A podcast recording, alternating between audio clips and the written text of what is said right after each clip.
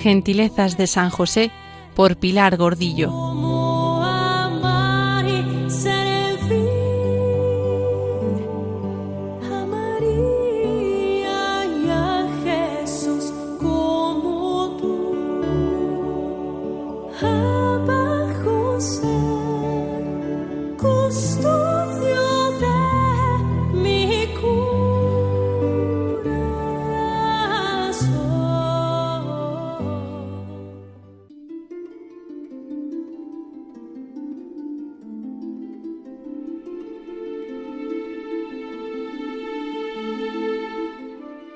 El episodio de la huida a Egipto está tomado del Evangelio de Mateo, que es el único evangelista que lo relata.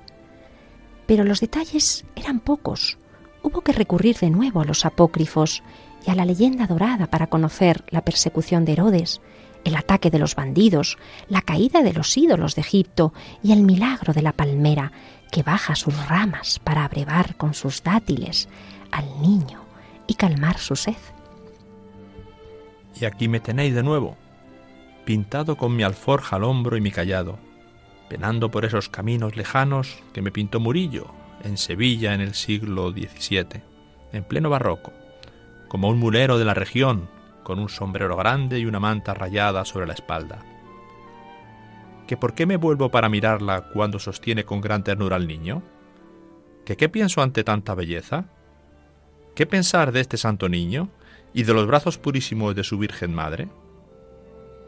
Qué hombre tan grande, de cuánta virtud fue este José. Acuérdate del gran patriarca vendido en Egipto y reconocerás que éste no sólo tuvo su mismo nombre, sino que consiguió su castidad, su inocencia y su gracia. Aquel José, vendido por envidia de sus hermanos y llevado a Egipto, prefiguró la venta de Cristo, este José, huyendo de la envidia de Herodes, llevó a Cristo a Egipto. Aquel, guardando lealtad a su Señor, no quiso consentir al mal intento de su ama. Este, reconociendo virgen a su señora, madre de su Señor, la guardó fidelísimamente y conservándose él mismo en toda castidad.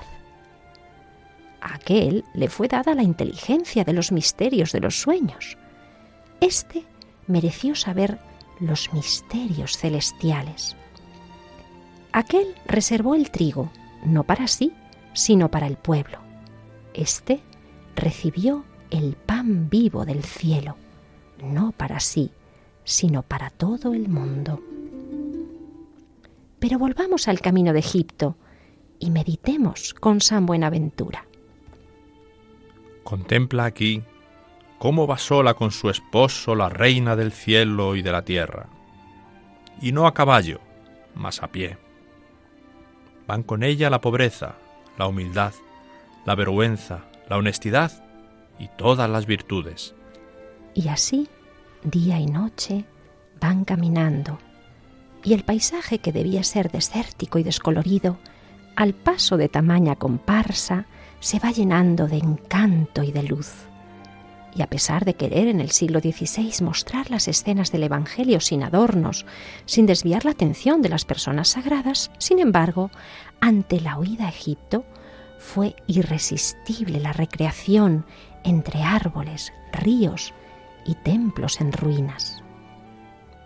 Camina un poco, María, que te sentará bien. Deja que el asno lleve el peso de nuestras ropas y cacharros María, vuelve a montarte en el burro porque el camino es largo. Ya cargo yo con el atillo al hombro.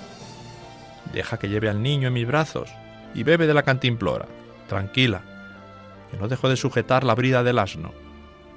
Gracias, José, por llevar un ratito al niño en tus brazos y abrigarle con tu manto.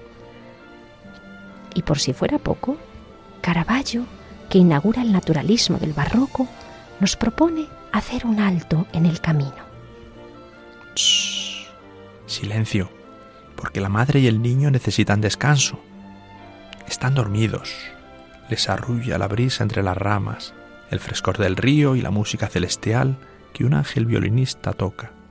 Embelesado, hace sonar su violín. Espera, te ayudo a sostener la partitura.